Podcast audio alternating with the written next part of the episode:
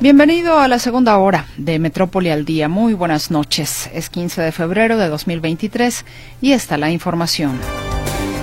A partir de este miércoles, la aerolínea Aeromar suspende vuelos ante los problemas financieros por los que atraviesa. Envía México 100 toneladas de ayuda humanitaria a Turquía. Hay un millón de personas que permanecen sin vivienda ni alimentos tras el sismo que azotó a este país y a Siria. La COFEPRIS emitió una alerta para que los médicos no receten el medicamento Octralin Tacrolimus, tacrolimus, en tanto no concluyen las investigaciones sobre la efectividad del fármaco. López Obrador vetará los cambios a la ley de imprenta que aumentan las multas contra quien insulte al presidente. Yo no sé quién hizo eso, pero yo no lo necesito. Yo no lo necesito, yo no lo promoví. Sí, lo voy a vetar. ¿Voy a vetar? ¿Eso para qué? No, libertad de expresión.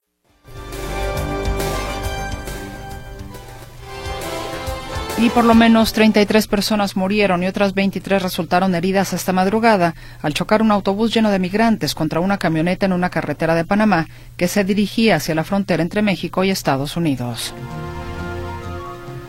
Gracias por comunicarse con nosotros. En unos instantes más estaré compartiendo precisamente con usted eh, sus mensajes, que como siempre agradecemos enormemente. Por lo pronto saludo a mi compañero Héctor Escamilla Ramírez porque, bueno, este tema de lo que está sucediendo con el eh, tráfico tremendo en Adolf Horn, en periférico, pues va a llevar a consecuencias mayores, inclusive a bloquear, entiendo que el periférico, Héctor, por parte de los vecinos de la zona. Eh, tú nos informas. Muy buenas noches. ¿Qué tal, Meche? ¿Cómo estás? Muy buenas tardes. Eh, no, no es el periférico, va a ser Adolf Horn, la vialidad que va a ser bloqueada mañana, según lo que están anunciando vecinos de la, del fraccionamiento Real del Valle, eh, también Las Palmas y Arboledas. Estos, bueno, es una situación muy complicada la que se está generando allí en la zona. Recordemos que el puente de Adolf Horn sobre las vías del tren se construyó como parte de agilizar el tráfico con este motivo de las obras de la línea 4 del tren ligero.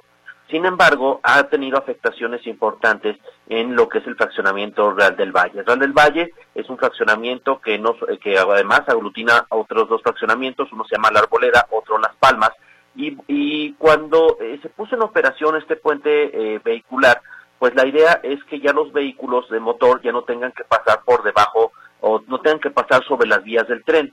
Por eso la construcción del puente, sin embargo, está trayendo efectos adversos en la zona. Ya dábamos cuenta hace unas semanas de esta situación que se presentaba porque colocaron un semáforo que estaba generando un embotellamiento. Sin embargo, siguen los problemas. ¿Por qué? Real del Valle, para ingresar a Real del Valle, para darse una idea, se, se tienen tres ingresos. Uno que da, digamos, una vialidad paralela a las vías del tren, una vialidad que se llama San Víctor, que digamos es la, la que está sobre Avenida Adolf Horn, y un ingreso más que da hacia Avenida Concepción. Sin embargo, con este cierre del, de, los, del paso sobre las vías del tren a nivel de calle, pues los vecinos tienen que hacer o tienen ya no pueden estar saliendo por la primera de las de las salidas, que es la de que le llaman las vías. Se queda eh, restringida esta salida y solamente tienen dos salidas, pero no se dan abasto. Se hacen unas filas enormes de vehículos en la horas pico, tanto para entrar como para salir. Esta situación, lo que están pidiendo los vecinos es que no eh, no se si no se cancelen este paso sobre las vías del tren a nivel de calle, sino que se conserven, porque eso permitiría que los automovilistas, en cuanto salen del fraccionamiento, puedan incorporarse a Adolf Horn para ir en dirección a periférico. De lo contrario, dicen, con solo dos entradas se está colapsando la movilidad. Hay que decirlo algo y esto es muy importante. Desde hace más de 10 años, de 12 años para ser precisos, las plumas que se encuentran en el fraccionamiento Real del Valle no deberían estar ahí. Eh, ha habido incluso recomendaciones de la Comisión Estatal de Derechos Humanos porque lo que era el permiso, la concesión, pues se agotó hace muchos años. Eh, eh, estas vialidades son municipales, pero la autoridad municipal incluso se ha hecho, se ha sido, se ha hecho pato, por usar un término muy coloquial, en quitarlas, porque finalmente pues se, la, se, se le otorga a la asociación vecinal, digamos que la facultad de estar encargándose del mantenimiento, pero en realidad esas plumas que están en Real del Valle no deberían estar ahí. Pero más allá de las plumas, lo que sí es que la gente que quiere entrar o salir del fraccionamiento se está aventando hasta 40 minutos para hacer este proceso. Vamos a escuchar a, uno de los vecinos que se queja y que genera esta inconformidad por esta situación que se está viviendo y este tráfico intenso que se está generando tras la apertura del puente. Y honestamente la planificación que están haciendo perdón, vamos, vamos a escuchar ahora este audio, un segundo, ahí está. Yo soy vecino de Real del Valle y honestamente la planificación que están haciendo con el puente en tiempo de lluvia va a ser un total caos, de por sí ya es un caos con los límites de Tlaquepaque, este, que no entuban el puente o no ensanchan el puente que está más adelante, o sea, de plano es una situación terrible, hermano. Ahí escuchamos uno de los comentarios de los vecinos. Eh, es por eso que mañana van a bloquear la vialidad. Exigen que la autoridad pues deje el paso dado por como estaba antes. Y bueno, esta manifestación, ya hay un algo de desorganización entre los vecinos, no se ponen de acuerdo exactamente cuál es la petición oficial. Unos quieren que se abra el paso por debajo del puente, otros que se abran unas laterales que están ahí cerca. Eh, vamos, sí ya está medio confuso ya el asunto de lo que están pidiendo con, puntualidad algunos de los vecinos, pero por lo pronto, bueno, esta manifestación se llevará a cabo el día de mañana. Vamos a escuchar lo que dice otra vecina. Si nos afecta, pues claro que nos afecta. Imagínese, entre Real del Valle, Palmas y Arboleda somos aproximadamente 12.000 casas, mínimo lo doble de habitantes. Y la gran mayoría de las personas que trabajamos lo hacemos del lado de Guadalajara las escuelas que están alrededor del fraccionamiento son donde van nuestros hijos. Entonces no podemos estar haciendo tanto tiempo de ida y venida solamente para dar una vuelta alrededor del fraccionamiento y llevarlos, o bien, por ejemplo, para ir a trabajar, hacer media hora para llegar a este periférico e igual al regresar. Y esta es la queja, es decir, hay mucha inconformidad por esta situación, exigen que las decisiones que se estén tomando sobre la línea 4 de este puente pues se dan también con los vecinos porque dicen eh, cerraron este ingreso al fraccionamiento, se está complicando la vialidad, para entrar y salir es un caos y mañana la manifestación a las 7 de la mañana, el cierre de Adolfo Si usted vive en las colonias que están más alejadas, me refiero a Cántaros, Villa Fontana Aqua eh, y otras que se encuentran hacia el fondo de Adolfo si usted sale por ejemplo de la zona de Avenida Concepción, tome sus precauciones porque estos bloqueos serán a las 7 de la mañana. Ya también hay que decirlo, hay algunos vecinos que están eh, bastante molestos y están incluso pensando en quitar el enmayado que se colocó para clausurar el paso sobre las vías. Vamos, es una situación complicada la que se viene a las autoridades para tratar de mediar esta situación. Este es el reporte Meche, buenas tardes. Caray, ¿y a qué hora, Héctor? El cierre, pues. No, no, no. El, Adolf Horn tiene una desventaja tremenda, igual que muchas vialidades de Tlajomulco. Eh, todas van hacia el mismo punto, hacia periférico. falta este problema de planeación eh, existente.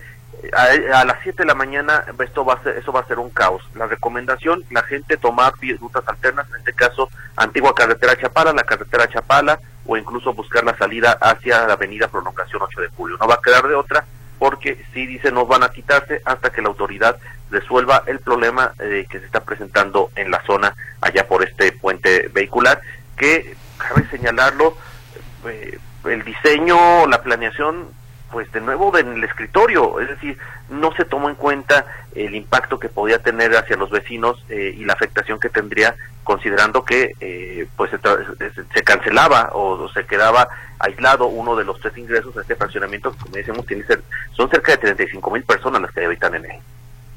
Bueno, pues atentos estaremos el día de mañana y te agradezco el reporte y por supuesto el aviso para quienes viven por la zona. Así es, muy buenas tardes. Que estés muy bien. Vamos a la pausa. Regresamos.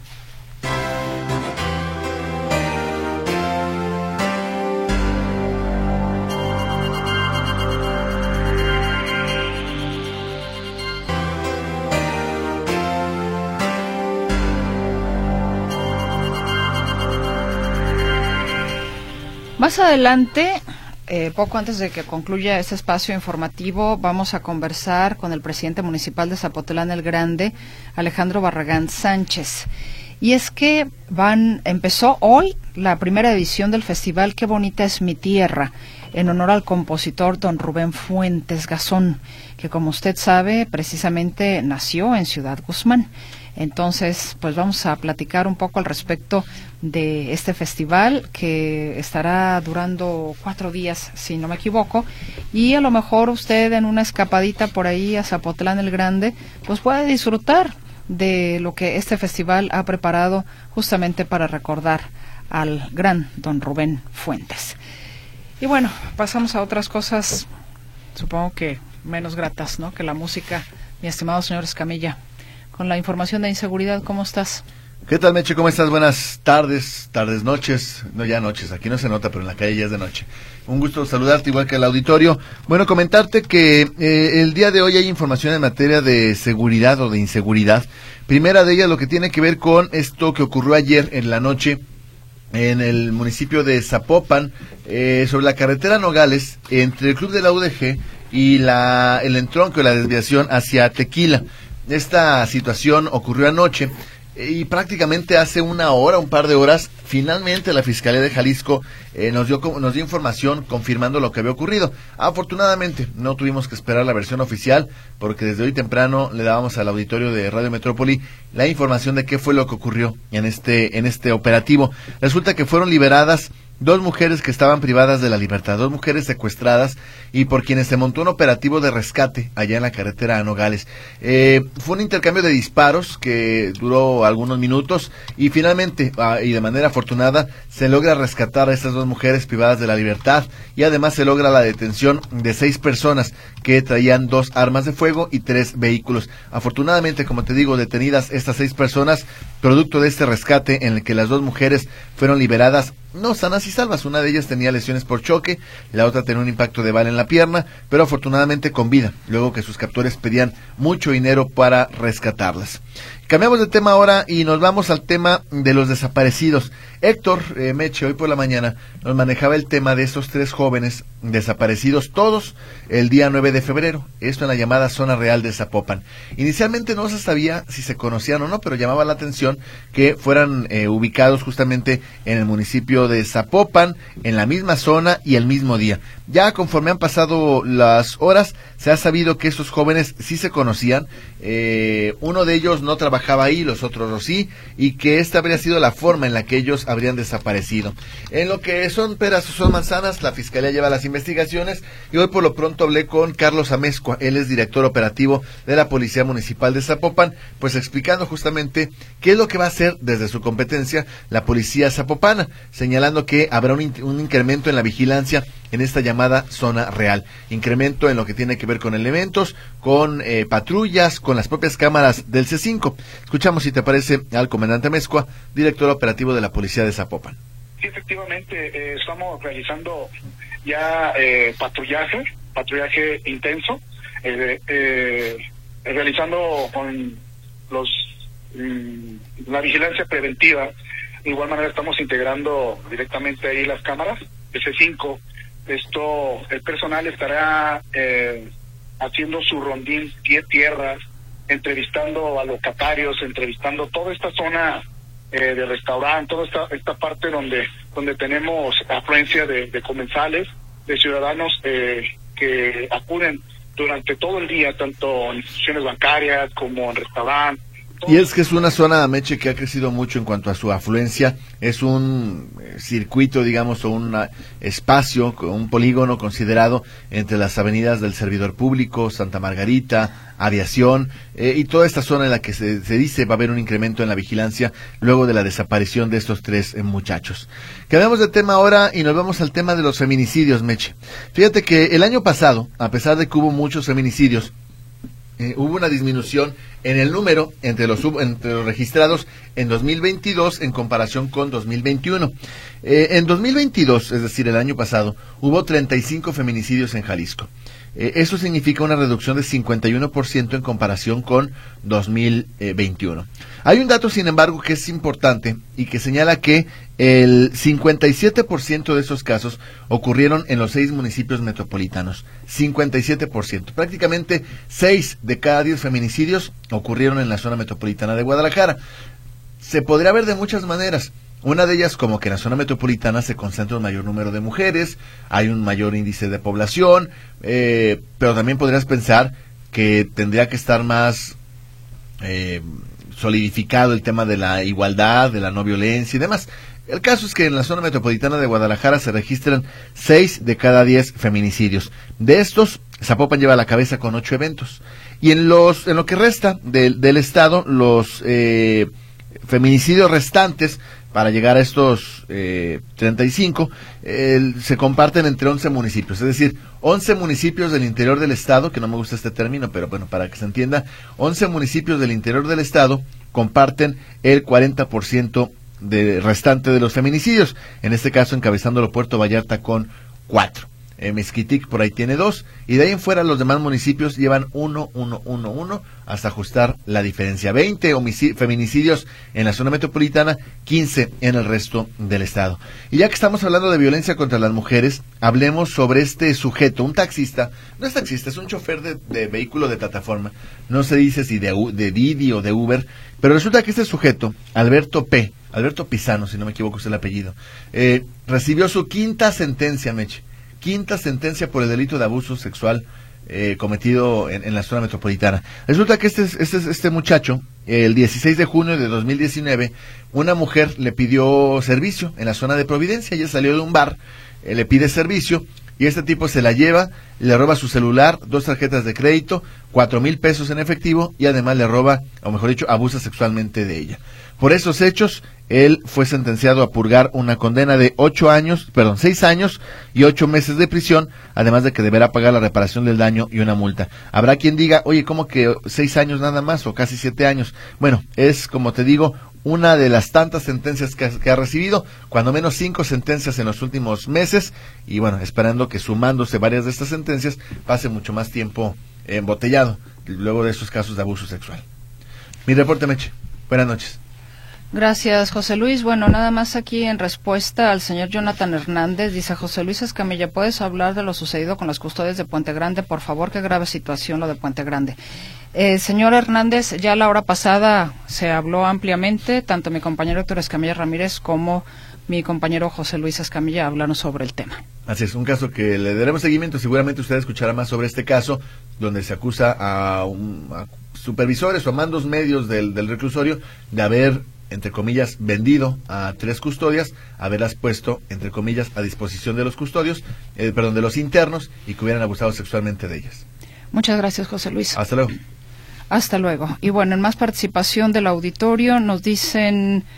Muchas gracias, eh, profesor José Cisneros Guerrero. Le mandamos un fuerte abrazo. Gracias, como siempre, por estar con nosotros en este espacio informativo en sintonía.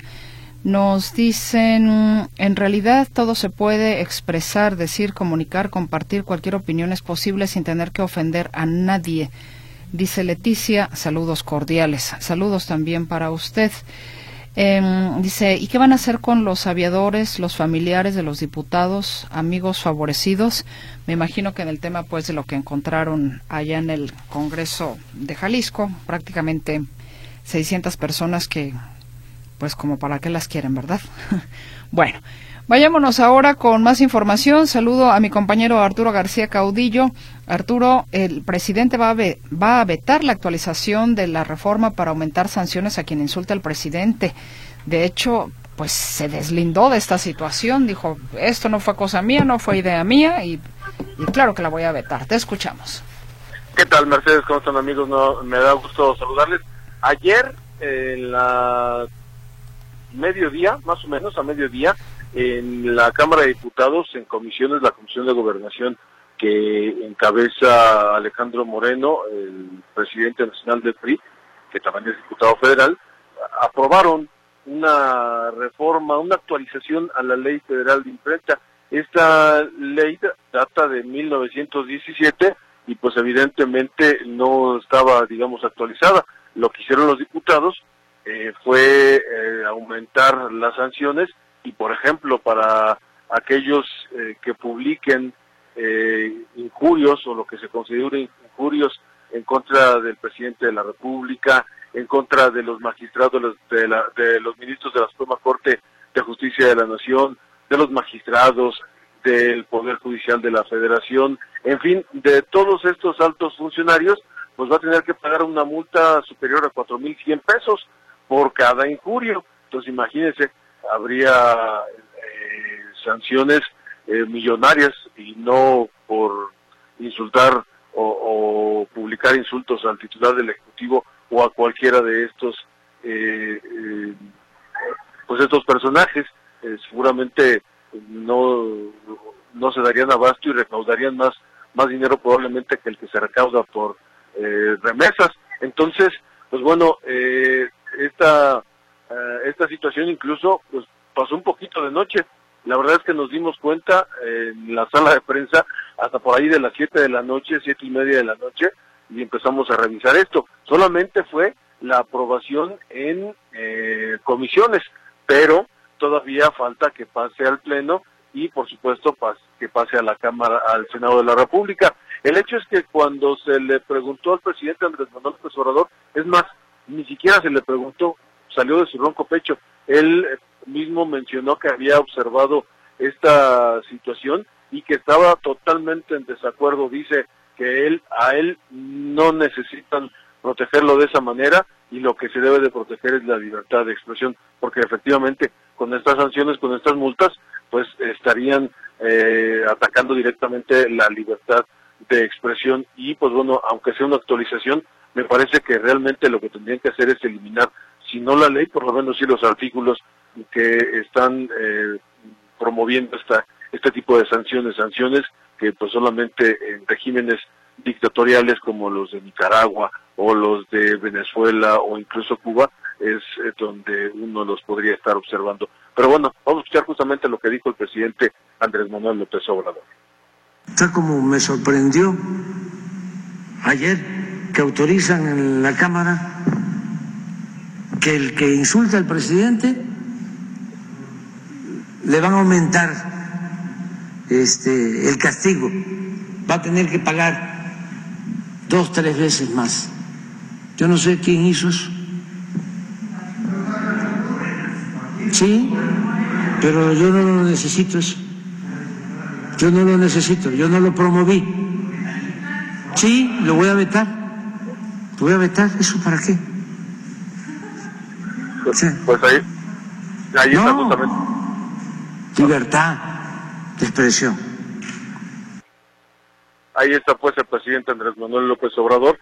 El dictamen que reforma los artículos 10, 13, segundo y tercer párrafo, el 15, párrafo segundo, 20, 32, fracciones 1 y 2, el 33, en fin, eh, son básicamente para actualizar las multas que estaban establecidas en pesos, a los pesos de aquel entonces, y que serían cuantificadas a partir de ahora en unidades de medida y actualización, las famosas sumas, eh, que eh, en, la, en la actualidad o en aquel entonces eran 103 pesos con 74 centavos, entonces hoy serían más de 4.100 pesos esta multa y pues eh, imagínense de dónde salió la promoción de esta modificación a la ley, pues de una diputada de Morena, Benítez Jocabel Hernández fue quien la propuso. Y pues bueno, esta misma situación eh, la, analizó en el Senado de la República o la analizaron en el Senado de la República y Ricardo Monreal, el presidente de la Junta de Coordinación Política y también coordinador de Morena, dijo que era un exceso y por eso también vamos a escucharlo. No debería pasar y por eso considero que es inoportuno, sobre todo en un cambio de régimen, sobre todo en un proceso de transformación donde la tolerancia y la libertad de expresión y de imprenta no debe de tocarse. Si yo denunciara a todos los que nos injurian todos los días, no terminaría.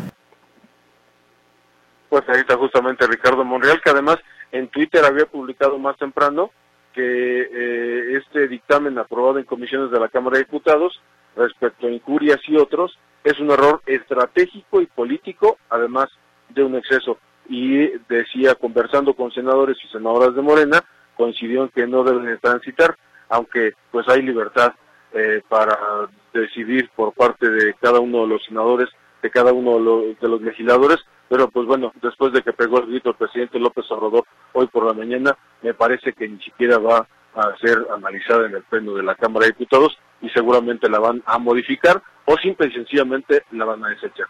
Mi reporte, Mercedes. Muchísimas gracias Arturo García Caudillo, que descanses. Un abrazo, muy buenas noches. Igualmente abrazo, buenas noches y hasta mañana. Hasta mañana. Vámonos a la pausa, regresamos con los deportes.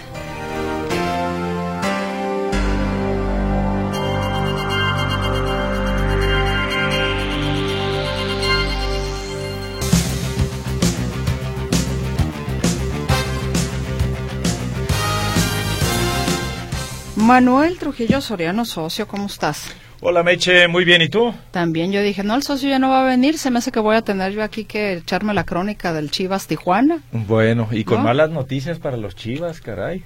Van perdiendo. Ya le acaban de anotar, Chivas no ha podido ganar en su casa en lo que va de este torneo y bueno, traen el, el santo de espaldas. Es como decían, eh, candil de la calle y oscuridad de su casa. Pues mira, todavía les resta que... 15 minutos de este primer tiempo y, y 45, entonces todavía hay tiempo. Todavía hay tiempo. todavía hay tiempo. Y más les vale. Bueno, ya que arrancamos con este tema, gracias Meche. Le comento a usted que en la continuación de esta fecha 7, la primera doble del torneo de clausura de la Liga MX, hay dos encuentros que se llevan a cabo en estos instantes. En el estadio del Guadalajara, las Chivas ya pierden 1 por 0 frente a los Cholos de Tijuana. En el debut de Miguel El Piojo Herrera como timonel del cuadro fronterizo. Eh, fue Federico Lertora quien aprovecha todas las facilidades. Había como cuatro elementos, si es que hasta cinco, una serie de rebotes. Eh, y bueno, pues eh, a final de cuentas ahí le llega, eran sí, más de cinco eh, los jugadores que estaban allí en fila, pero nada más veían ¿Qué pasaba con la pelota? Una serie de rebotes. Le llega Federico Lertora y bueno, es un eh, jugador volante argentino de 32 años que simplemente frente al marco, pues aprovecha el regalito y de esta forma marca la primera anotación para el cuadro visitante. De esta manera, los Cholos de Miguel El Piojo Herrera ya están derrotando en estos instantes un gol por cero. Cierto, hablamos de que es muy temprano, de que le queda cuerda al encuentro, pero lo que no se entiende es por qué Chivas da esta serie de concesiones y sobre todo el cuadro bajo. La verdad es que hasta displicencia se podría, ah caray, una entrada criminal sobre Víctor El Pocho Guzmán, ya es amonestado Martínez, Alejandro Martínez de los Cholos. Eh, ojalá que no se vaya por ahí el encuentro, sino que sea dentro de lo futbolístico donde se marque la diferencia. Bueno, total que las Chivas están perdiendo 1 por 0 frente a los Cholos de Tijuana cuando se juega sobre el minuto 31 de tiempo corrido. Eh, hay una dura entrada sobre este jugador eh, Víctor Pocho Guzmán y además llega con el pie levantado y le deja ahí los taquetes, caray, se la dejó barato el, el, árbitro únicamente en tarjeta amarilla, ¿sí? El, evitó, haga de cuenta que da un brinco para evitar en la primera, eh, en la primer, en el primer tobillo Ah, bueno, pues el otro como lo dejó más bajito, ahí sí le alcanzó y le dio con todo y le salió barato al jugador de los Cholos de Tijuana Martínez, que insisto, aparentemente era para más y no solo la amonestación. En el otro partido, porque hay dos que se juegan de manera simultánea, el Monterrey ya gana 1 por 0 al Querétaro fue Rogelio Funes Mori, el naturalizado, el que abrió el marcador al minuto 25. Entonces, de los dos partidos que tenemos en estos instantes, pues ya hay gol en dos de ellos, precisamente en los dos que tenemos. Y a las nueve de la noche tenemos el encuentro de Necaxa contra Pumas. Todo esto en la continuación de la jornada número 7, primera fecha doble del campeonato de clausura de la Liga MX. Bueno, continuando con más información de fútbol, ¿qué le parece si eh, vamos al reporte de los rojinegros del Atlas? Hoy hubo conferencia con el Hueso Reyes y eh, Martín Navarro estuvo al pendiente de esta información. Vamos con el reporte. Adelante. ¿Qué tal? Gracias, Manuel. Muy buenas noches. Bueno, pues sí, Atlas no tiene actividad esta media semana, que es la jornada número 7, pero ya prepara el juego del sábado cuando reciba a los Tigres. Urge un triunfo para el Atlas. ¿Por qué? Porque acumula cinco partidos sin poder ganar, con cuatro empates y una derrota. Eh, ¿Cómo se encuentra el Atlas en este momento de cara a lo que viene al no tener actividad? Escuchamos a Luis Reyes. No, el equipo está, ocupado ¿no? en, trabajar, en seguir mejorando. Sabemos que con Monterrey hicimos un, unos, unos minutos muy importantes, tuvimos eh, esa, esa personalidad de jugar un equipo tan importante como el Monterrey. Sabemos que Tigres va a ser de la misma manera, con jugadores muy importantes, de mucha calidad, y el equipo tiene que estar concentrado para, para hacer un gran partido el sábado. Ahí lo que menciona el Hueso Reyes, que también habla sobre la ilusión de regresar a la selección mexicana y ser convocado por Diego Coca, recientemente nombrado como nuevo entrenador del equipo tricolor. Obviamente que, que emociona, ilusiona esa, esa, tener esa bonita oportunidad, no solamente en mí, sino en mis compañeros aquí en el equipo. Conocemos a la perfección a Diego, Diego nos conoce de la misma manera, sabemos que, que es un gran entrenador, un gran ser humano que, que por algo está ahí. Y, la verdad, nosotros no nos queda de otra que, que primeramente trabajar para estar, estar bien con, con Atlas y para poder llamar la atención de, de Coca.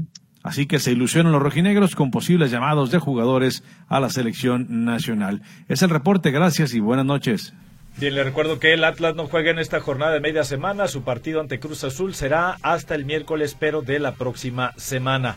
En más información, pero ahora del, del fútbol femenil, eh, pues malas noticias porque la portera de las Chivas Celeste Espino tuvo que abandonar la concentración de la selección mexicana femenil que disputa la Revelations Cup por una lesión en la boca que requirió de una intervención odontológica y una sutura.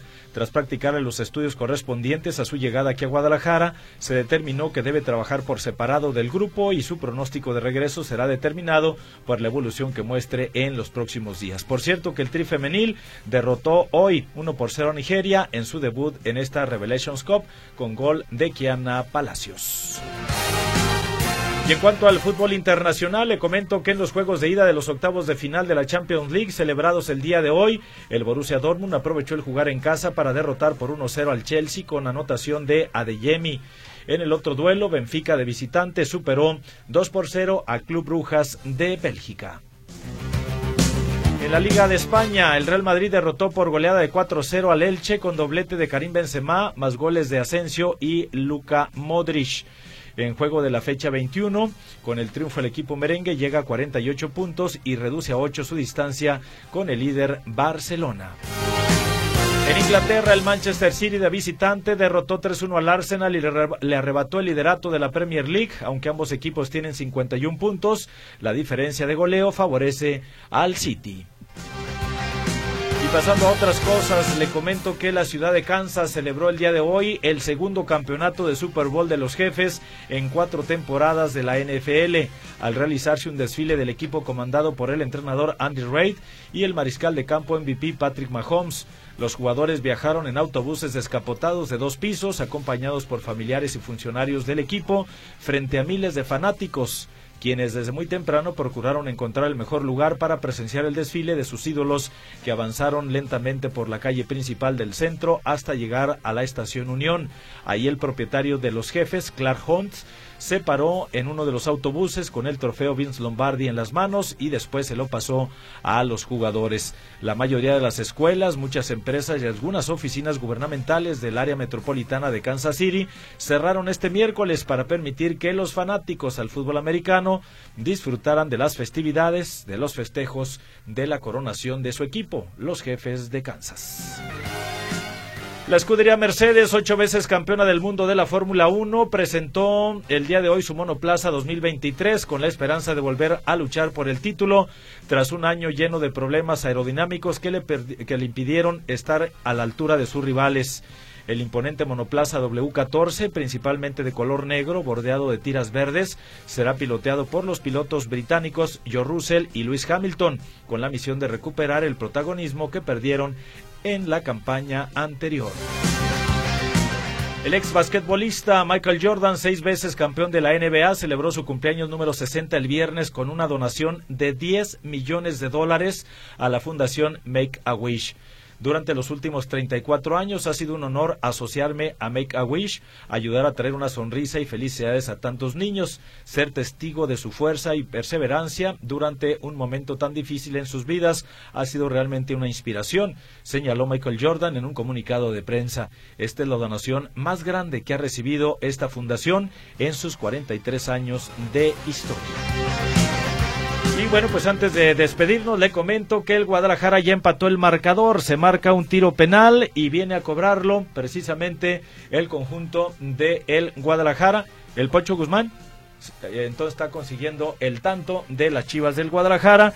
A él le habían hecho la falta anterior, no está la del penal, pero pues ahí está, en estos momentos entonces se crece Guadalajara y por lo pronto de penal ya emparejó los eh, cartones y esto se pone interesante uno por uno. Le anotó al exportero del Guadalajara, ahora defiende el marco de las Chivas y me refiero a Pepe Toño, quien ni siquiera la adivinó, se lanzó hacia el lado izquierdo y el Pocho envió su eh, disparo hacia el otro lado. Así las cosas entonces, se juega sobre el minuto 39 de tiempo corrido. En este partido de la fecha 7, Chivas tiene uno, los Cholos también un gol. Y en el otro encuentro, el Monterrey ya amplió su ventaja y está ganando 2 por 0, goles de Funes Mori y de González al minuto 35 de tiempo corrido. Los deportes que tenemos por el momento, Meche, seguimos contigo. Gracias, Manuel. Hasta luego. Hasta luego. Vámonos a la pausa y volvemos.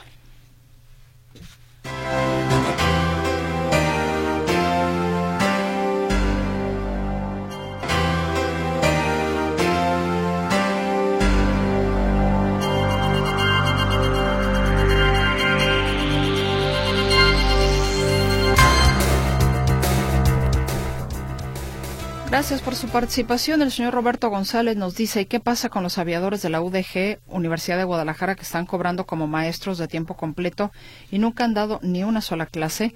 Josefina Figueroa dice, ¿en dónde me puedo inscribir para la ayuda de bienestar? Estoy en Zapopan, ¿en qué sucursal hago mi trámite?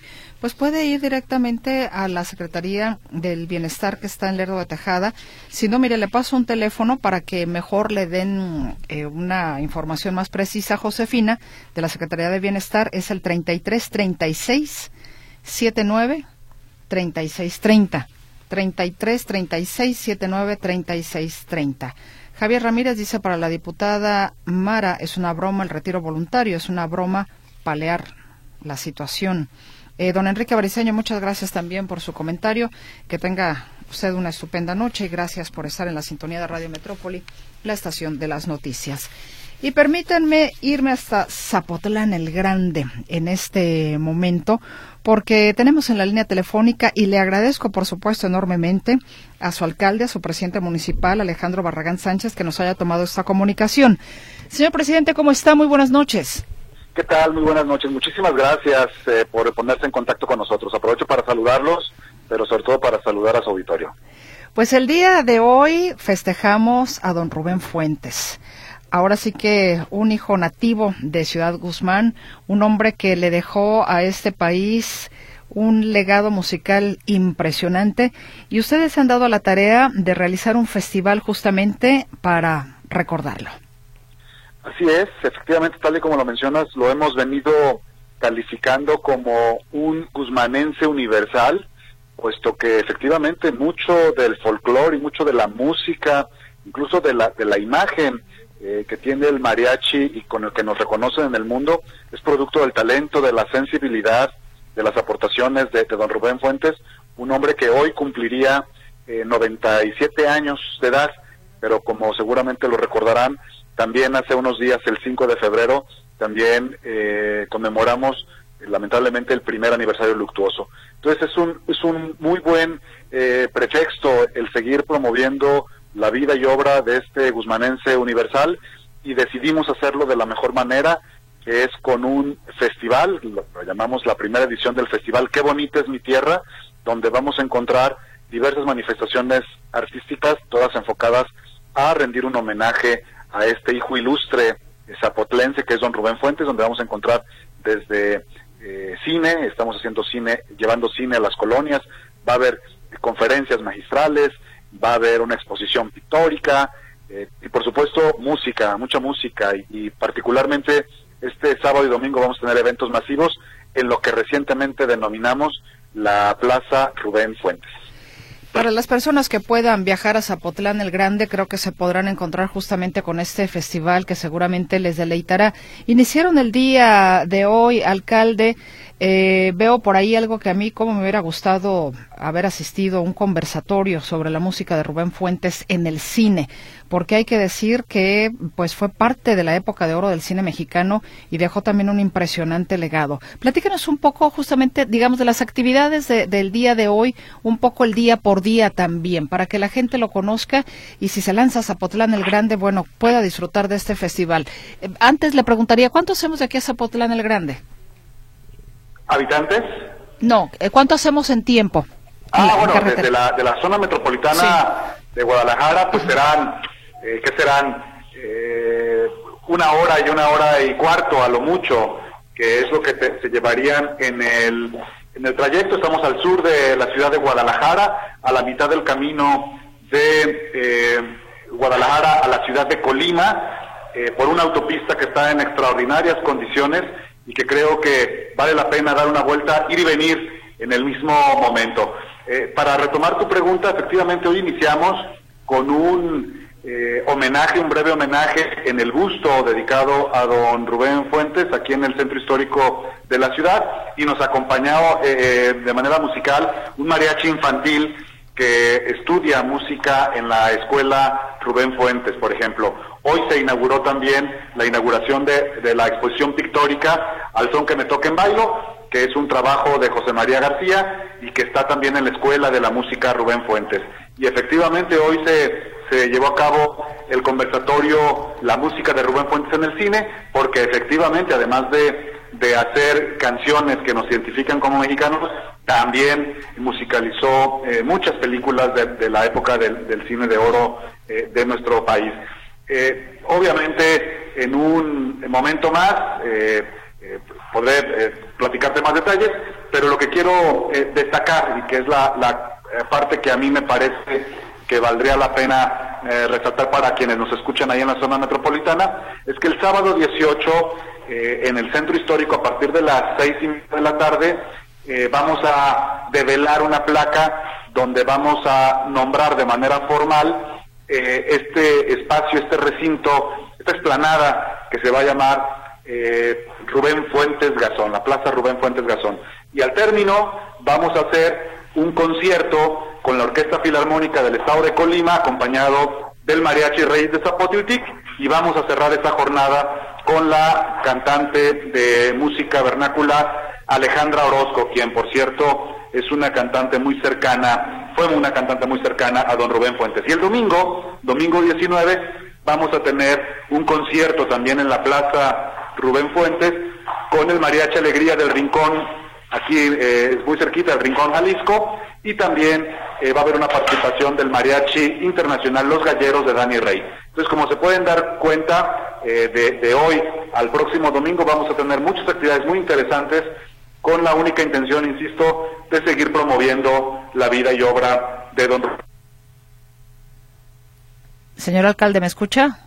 Sí. Ah, es que se había como cortado la comunicación. No, no. Ya. Bueno, eh, preguntarle si em, la familia de don Rubén Fuentes está involucrada en la organización de, este festival. Eh, claro que sí, bueno, por lo menos sí hemos tenido comunicación eh, pues de manera informal, por lo menos con tanto con la viuda como con otros familiares cercanos. Sin embargo, pues hay que reconocer que al ser Rubén un hijo ilustre, eh, el gobierno municipal se siente muy comprometido con rendirle los honores, como lo hacemos también con eh, muchos otros hijos ilustres que también tenemos en nuestra ciudad. Entonces, de cualquier manera, pues se han corrido todas las invitaciones, no solo para la participación, sino para la asistencia de familiares, amigos, eh, compañeros de don Rubén Fuentes, no solo del Estado, sino de todo el país. Y pues esperamos, por supuesto, contar con la asistencia de todos ellos en los eventos eh, que estamos por realizar. ¿Sugirió la familia o los familiares cercanos algún tipo de alguno de los eventos que están integrados en este festival? No, pues simplemente lo que lo que nos hicieron mucho hincapié pues es que hiciéramos eh, actividades que, que, pudieran resaltar las cualidades eh, no solo del el trabajo musical o la aportación musical, sino precisamente también eh, el destacar sus cualidades como humano, como ser humano, como, como persona, y creo que a lo largo de esta jornada de, de varias, pues vamos a ir encontrando los, los motivos eh, para ir destacándolo. Y creo que eso también es muy importante porque creo que vale la pena que conozcamos más allá de la obra, que es eh, muy vasta y que, y que todavía falta su promoción, falta que sigamos con la promoción, pues creo que también don Rubén como persona también tiene mucho que aportarnos. Sin duda alguna. ¿Queda constancia o quedará constancia, no sé, en redes sociales la primera jornada de actividades de este festival? Qué bonita es mi tierra, alcalde. Claro que sí, a través de las redes sociales del gobierno municipal de Zapotlán el Grande eh, se estarán transmitiendo en vivo algunos eh, aspectos y estamos dejando eh, constancia a través de una grabación en, en, en video, en audio y video, pues precisamente para ir eh, aumentando el acervo cultural que tenemos en, nuestro municipio.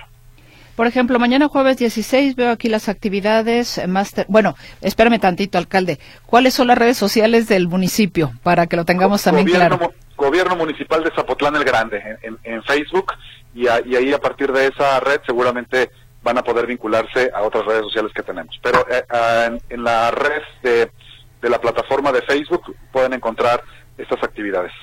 Perfecto. Bueno, mañana, eh, retomando lo que son eh, la agenda de las actividades de este festival, mañana tienen una masterclass, arreglos para mariachi con René Mejía, una conferencia, el estudio de Rubén Fuentes con José Quesada, mariachi, el Instituto Tecnológico de Ciudad Guzmán. Y bueno, estos eventos, o más bien todos los eventos, eh, ¿son gratuitos? Gratuitos, completamente gratuitos. Quiero este, aprovechar para eh, decirle a, su amable auditorio que este festival pues es financiado por el gobierno municipal, pero también con patrocinios de eh, empresas privadas regionales que también están muy comprometidas con este esfuerzo por, por seguir promoviendo la música mexicana y el legado de don Rubén Fuentes. Entonces, todos los eventos efectivamente son gratuitos eh, y eh, pues aprovecho para agradecer a quienes hacen posible que esto suceda, ¿verdad? Si es la primera edición, me imagino que la idea es hacerlo entonces cada año, alcalde. Ojalá que sea un pretexto para hacer un homenaje permanente. Eh, lo, lo, dije hoy en la mañana en el evento ahí frente al gusto de don Rubén. no solo para don Rubén, sino para toda la música mexicana que por cierto ustedes deben de estar familiarizados de que acá en el sur de Jalisco hay una eh, gran actividad eh, cultural, musical y musical particularmente en, temas de música mexicana. La región goza con el, eh, prestigiosos grupos de, música, de mariachis, y, creo que este festival, que es en honor, por supuesto, a don Rubén, pues es un pretexto también para seguir haciendo un homenaje a quienes han seguido los pasos de don Rubén y a quienes siguen haciendo música mexicana. Particularmente a usted, ¿qué tema le gusta más de don Rubén Fuentes? Bueno, ah, no, no quiero este, sonar tan, tan obvio, pero a mí me gusta muchísimo la viquina, me gustan mucho los arreglos musicales de la viquina y por supuesto qué bonita es mi tierra, que de muy buena fuente sé que se escribió pensando en Ciudad Guzmán. Ya, pues presumido, ¿eh, alcalde?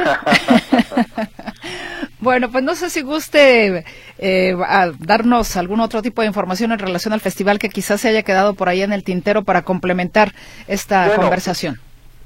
Pues aprovechar nuevamente eh, pues este espacio que, tan amablemente Radio Metrópoli nos brinda, pues para invitar a quienes nos escuchan de ese amplio auditorio que, que ustedes tienen, pues que vengan a Ciudad Guzmán. En Ciudad Guzmán no solo los estaremos esperando con un programa de música, un programa de Rubén Fuentes, sino que también los esperamos con una rica gastronomía, con espacios eh, culturales, arquitectónicos, que forman parte de nuestro acervo cultural, de lo que nos sentimos muy orgullosos. Hay hospedaje, hay, hay hotelería, hay restaurantes, hay bares, que seguramente van a poder enriquecer aún más la experiencia de venir al festival Qué bonita es mi tierra.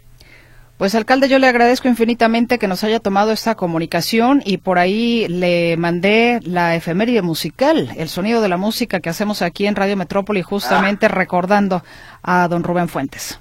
Muchísimas gracias y sigo a sus órdenes. Aquí nos vemos ¿eh? en Ciudad Guzmán. Que esté muy bien. Muchísimas gracias. Hasta luego. Es el presidente municipal de Zapotlán el Grande, Alejandro Barragán Sánchez. Y esta, este festival, este primer festival, va a durar de aquí al 19 de febrero. Entonces, son cinco días, ya empezaron el día de hoy. Y bueno, nos vamos porque ya no tenemos más tiempo, pero ¿qué le parece, Chino? Déjanos escuchar tantito, ¿no? Qué bonita es mi tierra, qué barbaridad. Se nos trabó el mariachi este que me conseguí. Ahí está, ya, ya lo desatoré. Bueno, con esto nos despedimos. Muchísimas gracias. Que tenga usted una muy buena noche, un sueño reparador. Hasta mañana.